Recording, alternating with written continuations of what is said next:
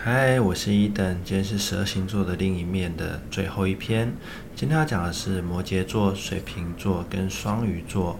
首先呢，摩羯座看起来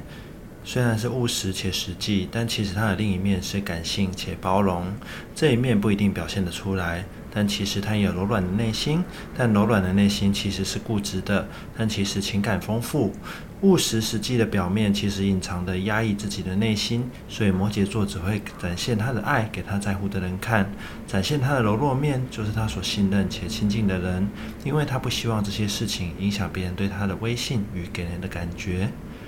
下一个是水瓶座，水瓶座的特殊其实隐藏着某个核心的意识，不全然是没规则的，只是规则只有他懂，或是只有他想让你懂的时候才能懂。他追逐的意识形态有时候可能是很小众的，或者很极端、很特别的。水瓶座也不是什么都不在乎，只是表现得不在乎。受对宫的影响，其实水瓶很在乎面子跟形象，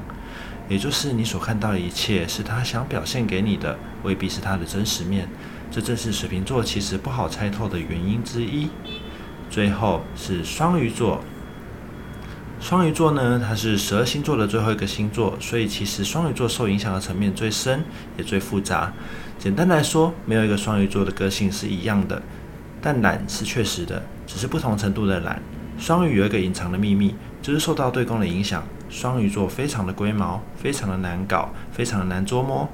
所以可能这次做这样的事情可以接受，下次你再做，他就觉得你干嘛做？双鱼座其实对在乎且珍惜的事物非常有坚持，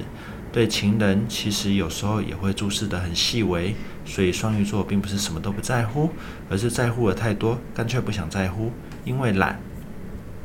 今天就到这边，希望你会喜欢，拜拜。